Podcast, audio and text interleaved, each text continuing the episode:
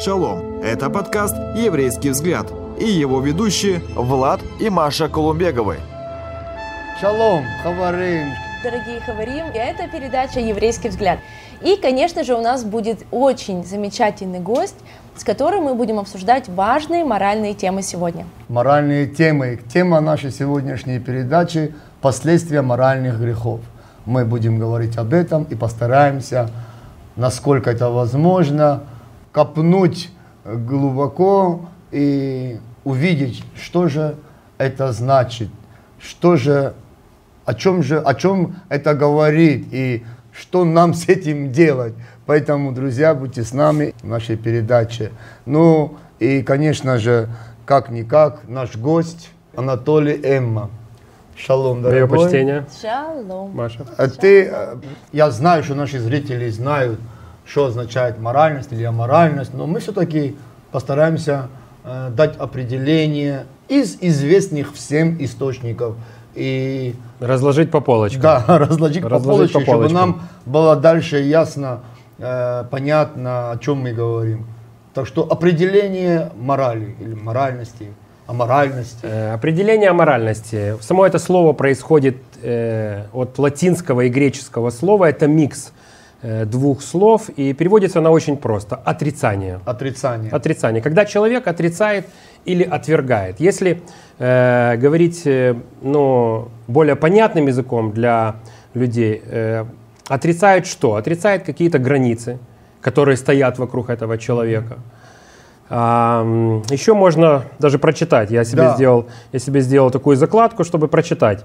Э, Аморальность – это крайняя форма разложения личности, которая выражается сознательным пренебрежением устоев общества. Мы живем в определенном обществе, у нас есть определенные устои, определенные границы. Так или иначе мы послушны им или стараемся быть послушны им. Вот когда человек аморален, он просто плюет сверху на все то, что ему предлагает ну, э, цивилизованное общество. И верх вообще аморальности э, это цинизм. Это не просто отвержение в тихую, например, когда человек сам себе говорит, да я не буду это соблюдать. Например, там, я не буду уступать э, место пожилым людям в транспорте, да, или я не буду уважительно относиться к людям, которые на 20 лет меня старше, на вы обращаться к ним, как наше общество это требует, да. Это можно сказать, что это аморальный поступок. Это начало морального поступка, потому что в этом уже заложено неуважение, непочтение к человеку, который старше тебя, опытнее тебя и так далее. И верх аморальности – это цинизм и насмешка. Это такой глубокий сарказм, когда люди просто с циничностью, с наглостью пренебрегают все то доброе, хорошее, правильное, позитивное. Моральное. Мы, верующие люди, Божье, цинично отвергают и насмехаются над этим. Сегодня этого, к сожалению, вдоволь. Да, сегодня у нас как раз процветает, мне кажется, вот такая толерантность и гуманизм, и своеволие, и люди думают, люди, мне кажется, даже через это вообще не задумываются, что это морально или не морально. Они думают, ну это мое решение, я не хочу уступать место, я не буду, я не хочу так делать. И как бы люди перевернули это все больше э, вот так вот в свою волю. Ты вот очень правильно подметила, Маша. Ты сказала, это мое решение. Сегодня, к сожалению, люди э, в нашем открытом мире, где все возможно, все доступно, они закрылись изнутри. Закрылись изнутри и начали в- в- жить в рамках «это мое решение». То есть вот так, как я хочу. Свое решение, свое «я», они ставят на первое место, а, например, опыт поколений, например, э, нравственность, которая была из поколения в поколение, э, определенные какие-то устои, люди сегодня разрушают вот этим состоянием. Это мое решение. Я так хочу. И это тоже такой намек на путь э, в сторону аморальности, потому что здесь в человеке говорит гордость. Это не значит, что мы должны быть как какие-то послушные, бессловесные животные и не иметь своего мнения или своего решения. Но мы должны видеть, против чего мы выступаем, когда общество или сама жизнь, или старшие люди, или родители предлагают нам поступить так или иначе. Ну, согласись со мной, что если вот мы уже об этом говорим в таком ракурсе, э, то получается э, в разных народах, в разных культурах у каждого народа есть своя культура, есть как бы установленные э, границы или морали, э, которые для одного народа в одной культуре они как бы нормальные, а для другого народа вообще ненормальные. Вот как, как, бы, как бы найти вот эту золотую середину, чтобы вот эта моральность, оно как бы было как универсальным для всех людей. Для всех народов. Для, для всех, всех народов. Потому да. что на самом деле это есть, место этому есть, что для одного народа или для одной культуры какое-то поведение это нормально, а для другого народа это, это аморально. Я понимаю, о чем ты говоришь. Угу. Была когда-то такая присказка э, у старых людей, да, что если, это примерно там 17-18 век, если в местечке, там, где жили евреи, если вот мы сейчас говорим в еврейском ключе, если в местечке есть хотя бы один ашикер, а шикер это для тех, кто не знает, пьяница, алкоголик, ханыга. Ну, то есть вот такие mm-hmm. э, цитаты, выражения. Если есть хотя бы один ашикер, хотя бы один пьяница, то это местечко, она становится прославленным, потому что о нем можно писать, потому что это анекдоты, потому что это история, потому что это уже ну, чуть ли не целый рассказ. В местечке есть ашикер. Mm-hmm чем дальше двигались люди к современному миру, да, тем больше появлялось аморальных поступков, грехов, и Ашикер уже было не новость. И это притча, эта история, это такая, ну, хохмочка, она потеряла уже даже, ну, соль, потеряла смысл. А, подумаешь, пьяница у евреев, ничего такого. Или вообще пьяница где-либо, например, в каком-либо другом народе. Но, говоря об э, универсальной морали, не говоря о майсах и там, как в разных народах рассматривались разные угу. поступки плохие, греховные, Говоря об универсальной морали, мы, как верующие люди, мы понимаем, что мораль вытекает из десяти заповедей. Угу. Это благословение для человека. Если аморальность – это разрушение э, устоев, принципов, то мораль – это, наоборот, созидание устоев, принципов. Угу. И 10 заповедей делятся на две части. Четыре заповеди – это отношение человека к Богу, шесть заповедей – это отношение человека к человеку. И вот тут как раз всплывает наша тема. Это угу моральность или аморальность. Когда мы пренебрегаем заповедями, то мы начинаем пускаться во все тяжкие, или вначале они не выглядят как все тяжкие. Поэтому Всевышний дал универсал, Он дал человеку все необходимое, чтобы человек мог жить морально, правильно, праведно, если говорить уже религиозным языком, и не жить не аморально, неправедно под проклятием. Угу. Уже, ну, вообще такое страшное слово и страшное состояние. Это шесть заповедей. Почитай Родители. своих родителей, не изменяй угу. своей жене, и многие-многие другие вот эти вот не заповеди. Убивай. Не да, кради. не убивай, не, не кради. кради. Все эти заповеди, которые говорят нам о том, как нам склеить свою жизнь, как нам э, жить в рамках, но в то же самое время в свободных и благословенных рамках. Потому что ненавидеть, например, просто.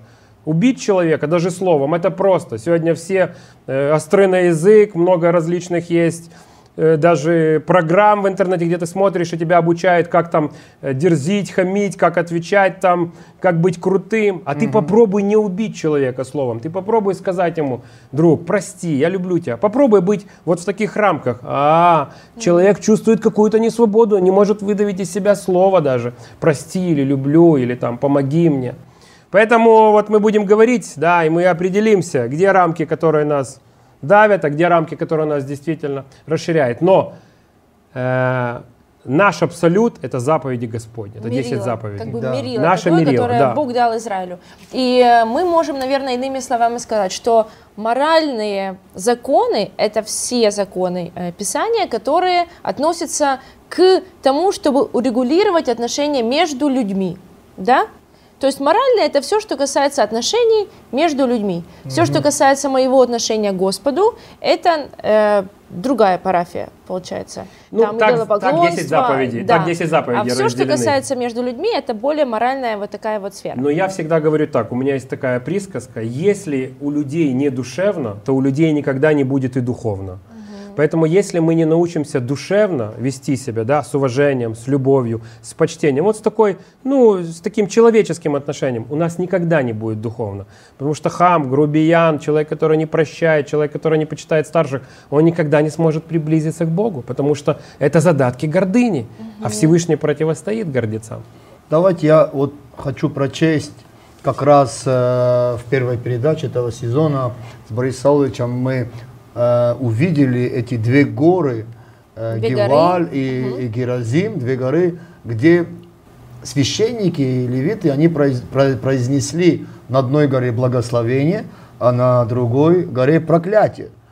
Откуда, оттуда и наш э, сезон благословений и проклятий. И вот как раз на горе Геваль, это во Второзаконии, 27 глава, с 13 стиха. Осии должны стать на горе Геваль, чтобы произносить проклятие. Рувим, Гада, Сир, Завулон, Дан и Нефалим. Это колены левиты возгласят и скажут всем израильтянам громким голосом. Проклят, кто сделает изваянный или литый кумир, мерзость перед Господом, произведение рук художника и поставить его в тайном месте. Весь народ возгласит и скажет аминь. Но вот уже в 16 стихе мы уже затрагиваем от, э, о моральных грехов, которые относятся между людьми. Проклят злословящий отца своего или матерь свою. И весь народ скажет аминь. Вот ты представь себе, весь израильский народ на эти проклятия должны были сказать аминь. И что это означает? Это то, что ты говорил, что выше, э, вышние установленные как бы морали э, установлены Богом. И Бог, установив вот эт- эти законы, этим сказал своему народу, вот перед вами благословение, перед вами проклятие. И вы должны согласиться с тем и с тем, для того, чтобы знать, если вы приступите то или иное, то вас ожидает вот это, вот такие последствия. И вот мы здесь видим, проклят злословящий отца своего и матерь свою. И далее, проклят нарушающий межи ближнего своего. Это тот человек, который переходит границы ближнего своего человека. Воровство тоже. Да, сказать, что это да. воровство. Проклят, кто слепого сбивает с пути, и весь народ да скажет аминь. Проклят, кто превратно судит пришельца, сироту и вдову, и весь народ скажет аминь. И уже далее идет такие, проклят, кто ляжет с женою отца своего. Интимные грехи. Да, интимные уже, ибо он открыл край одежды отца своего. Проклят, кто ляжет с каким-либо скотом, и так далее, и так далее. И очень серьезные, здесь я вижу, скажем так, поступки, аморальные поступки. Это то, о чем ты говорил. Мы можем сегодня э, поговорить э, вот, э, о каких-то реальных примерах в наше нынешнее время, которые, ну, есть аморальными, и, может быть, даже эти поступки, они как бы само себе разумеющиеся и стали нормой в наше сегодняшнее время. Конечно. Я к дополнению к этим моментам, о которых мы читали Старозаконие, я сейчас историю вспомнил. У меня когда-то был один человек, к которому я приходил и имел с ним общение о вере, о Боге. Он всегда очень так вот цинично вверх, э, то, что мы говорим, да, вверх э, аморальности, это цинизм. Он всегда очень цинично на меня смотрел, как на какого-то такого, ну, дурачка, если так можно сказать. Он занимал очень крупную должность, я не буду говорить где и что, потому что это очень высокая должность, очень узнаваемый человек. И э, он слушал меня, а потом так надсмехался. Он был еврей, у него был хороший юмор. Вот. Ну, так вот мы общались. И вот один раз мы заговорили о заповедях, что насколько важно, чтобы получить благословение, надо соблюдать заповеди, а ведь они даны были Израилю. И он так говорит, а ладно, там какой Бог, это умные евреи, тут все написали, никакой Бог в этом не участвовал, не морочь мне голову. И я так довольно-таки жестко с ним поговорил. И внутри себя, я когда вышел, думаю, интересно, как он принял человек на такой позиции. Тут приходит какой-то парень, он пускает меня домой к себе, я так с ним довольно-таки жестко говорил. Я думаю, надо вернуться к нему через неделю и как-то попробовать с другой стороны. И когда я пришел к нему через неделю, я увидел его, он был э, распластан на своей кровати, лежал на своей кровати, весь синий, весь избитый, Ой. в черно-синие синяки. И я ему сказал, Илья Михайлович, что произошло? Он говорит, на следующий день, после того, как мы с тобой поговорили, я поднимался по лестнице, а такие старые дома, большие пролеты, и говорит, я оступился, и я катился два пролета. Ай-яй-яй. Я какое-то время пролежал в крови, без сознания, потом меня подняли, нашли, в общем, притащили домой. Я всю неделю, телефон он моего не знал, я всю неделю думаю о тебе и думаю о своем поведении, о котором с которым я тебя всегда встречал. То есть до человека сразу дошло.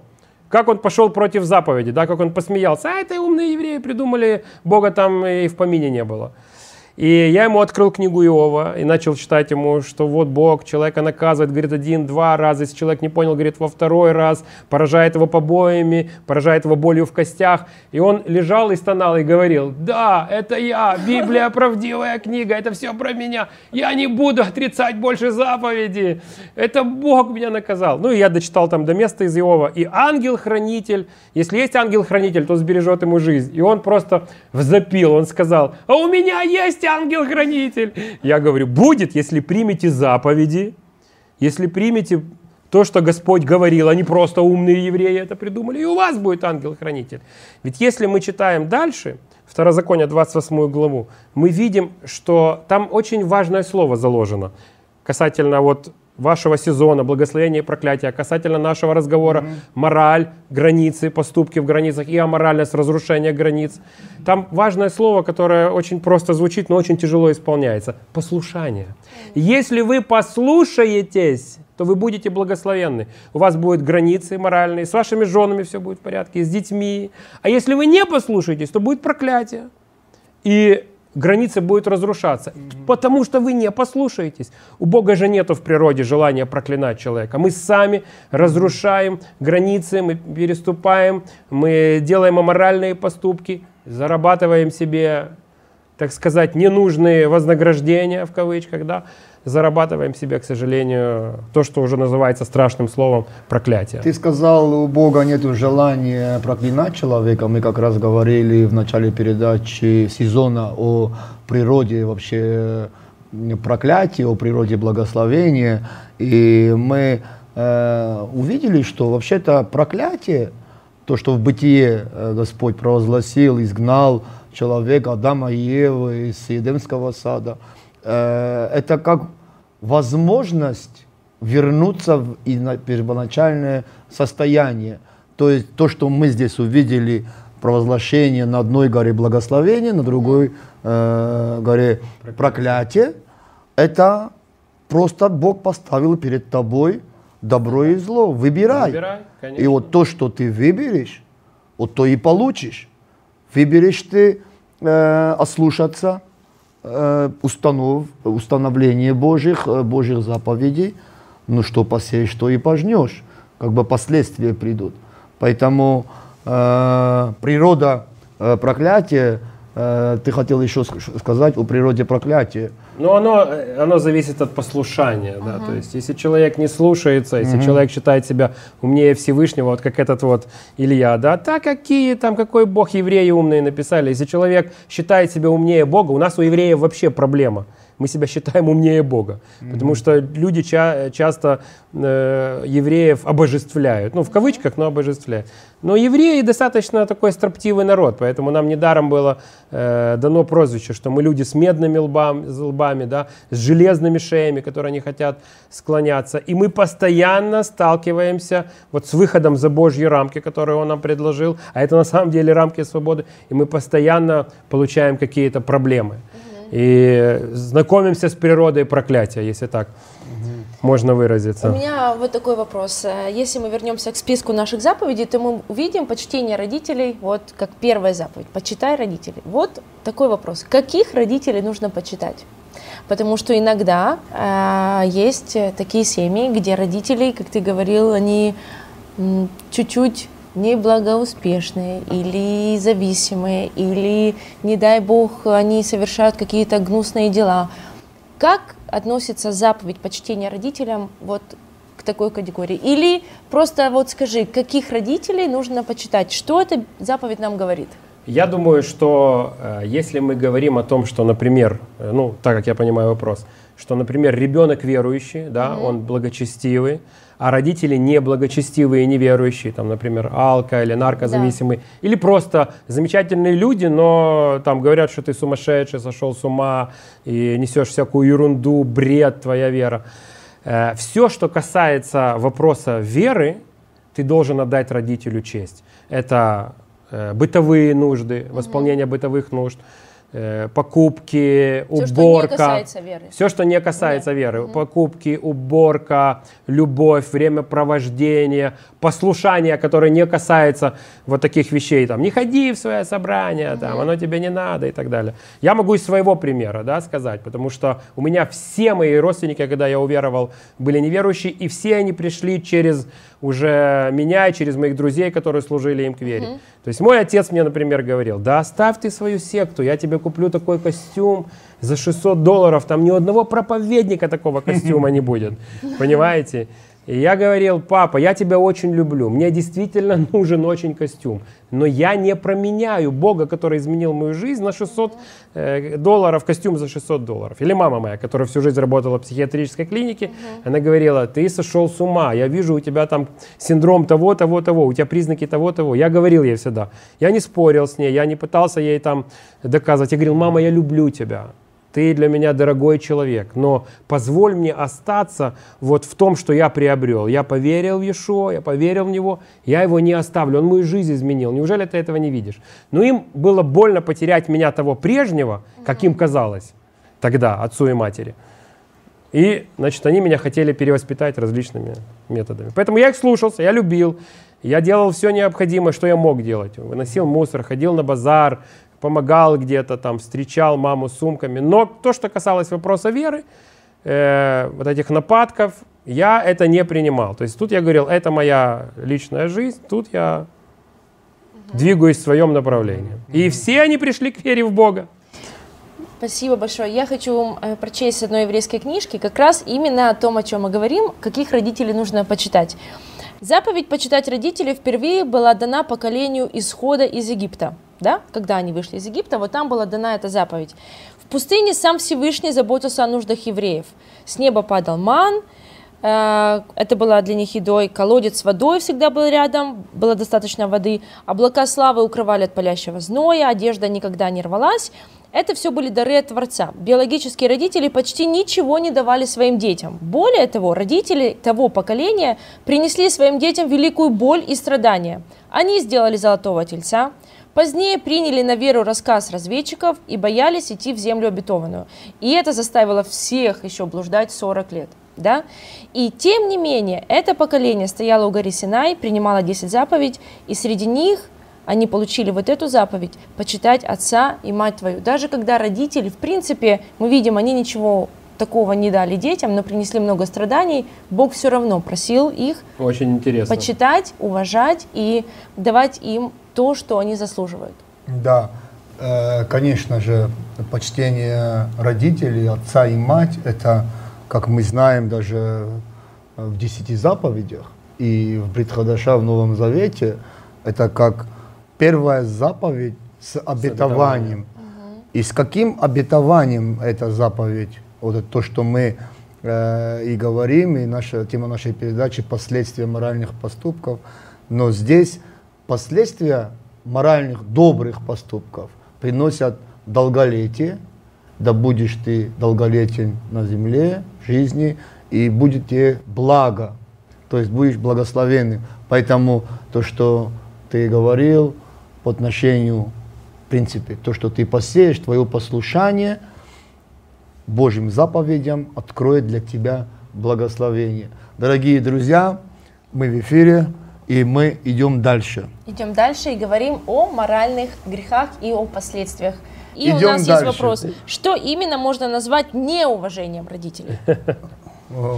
Э, ну, прежде всего, неуважение родителям – это сперечание по-украински, а по-русски это сказать, это противоречие, да, когда ребенок, он э, противоречит родителю. Например, родитель, ну, из опыта своей семейной жизни. Когда я говорю своей дочери, одной из, не буду называть имя, они меня пожурили в тот раз за то, что я их рассекретил, э, я говорю, э, пожалуйста, помой посуду. И ребенок начинает делать 22 вывода, почему он не может помыть посуду. Мамочки. Он сперечается, да, он противостоит слову, просьбе, Противится. противится, да. Э, про- Это не уважение к родителям, это маленькая семечко того, что потом... Моральных поступков. аморальных поступков того, что потом может превратиться в цветущее дерево. Но не цветущее на самом деле, загнивающее. Да. Понимаете? Поэтому та же уборка. Это и если ребенок постоянно противится, не хочет, если он выказывает свое презрение к родителю, это неуважение. Например, ребенок э, долгое время сидит у телевизора или в гаджетах, играет в игры, и ты говоришь ему, милый, пожалуйста, давай сегодня остановимся там, вот ты поиграл 30 минут там в какую-то игру компьютерную, давай 30 минут почитаем книгу, или давай просто поговорим с тобой, пойдем на кухню попьем чай. И ребенок начинает истерить, я не хочу, мне это не интересно, я хочу вот здесь быть. Это аморальный поступок, это не почтение к родителям. И все это со временем нарастает, когда мы становимся свидетелями, когда дети проклинают родителей. Когда дети говорят там, да я вообще с тобой бы не жил бы, я вообще бы ушел бы из дому, я вообще бы не имел бы Лучше перед бы- глазами лучше своими. бы вы меня не родили. Лучше бы вы меня не родили и так далее. Я помню из своего детства, сейчас тоже историю вспомнил. Когда я ссорился со своими родителями, я ссорился с мамой, я знал, где лежат документы. И я знал, чтобы уехать в Израиль, надо показать документы. Мне было 14 лет, я этого не понимал, в документах написано национальность. Я собирал сумку, брал этот документ детский, метрическое, и уходил из дома. И мама моя говорила, то есть была ссора, был крупный конфликт, и мама моя говорила, Толя, куда ты пошел, вернись. А я кричал, я не вернусь, я вообще с тобой жить не хочу, ты ненормальная. Ну и вот такие все слова. Это все правда, это все из жизни. И моя бабушка, когда узнавала об этом, она говорила, ой, мила, я тебя умоляю, сейчас проголодается и вернется, далеко не уйдет. Понимаете? То есть, ну, бабушка все разруливала, у нее было высокое чувство юмора, она меня, так сказать, э, давала мне понять вперед, как вернуться в семью. Ага, проголодаюсь, вернусь. Но я выказывал неуважение к своей матери. Я скажу, что я в 25 лет, я уже был лет 7 или с- с- 8 лет я был верующий, я в 25 лет покаялся перед своими родителями. Через 8 лет после того, как уверовал. Может быть, вы много лет верующие, и вы не каялись за прошлое перед своими родителями, только перед Богом. Покайтесь перед своими родителями. Я пришел к своим родителям и попросил у них прощения за неуважение, за все годы боли и слез, что я им причинил. За то, что я убегал из дома, за то, что я там шатался где-то до ночи, за то, что я дрался со своим отцом и так далее, и так далее. Неуважительно говорил к матери. И мой папа, когда слышал это покаяние, он говорил, Толя, что ты делаешь? Перестань, не надо. Он был не готов принять. Но Дух Божий меня так обличил, через одну сестру, что я принял решение, я покаюсь перед своими родителями. Я не хочу быть аморальным человеком. Я хочу даже память о, своей, о своих поступках, историю своей жизни я хочу переписать, забыть об этом. И я покаялся. Вот, пожалуйста, неуважение и уважение к родителям. Мгм. Есть еще один вопрос. Как поступить, если родители далеко от детей, дети построили уже свою жизнь в другой стране, и родители манипулируют этим? Я далеко от своих родителей, 500 километров. Мои, м- мама только осталась. Моя мама в Одессе. И все, все отношения через любовь. Но моя мама, например, она не всю любовь от меня принимает. Она не принимает от меня, например, деньги. И вот э, как-то она так очень саркастично относится, когда я там Тему ее обнимаю, там чуть ли не на руках пытаюсь носить. И я понял, что надо использовать мою жену и детей. И каждый раз, когда мы едем в Одессу, я говорю, дети, целуйте бабушку, дарите ей цветы, Оля, общайся с ней. А я в сторонке постою. И когда так происходит, она сама потом, Толя, а что ты молчишь, а чего ты? То есть я себя не навязываю. Но э, каждый случай, он э, Индивидуальный. индивидуальный, да. Э, надо знать, что там происходит, Да, кто там, да. что там Я бы манипулирует. сказал бы, добавил бы, потому что тоже живу в другой стране. Э, Мои, э, моя мама на родине, и уже долгое, долгое время я не могу поехать э, даже в гости на родину.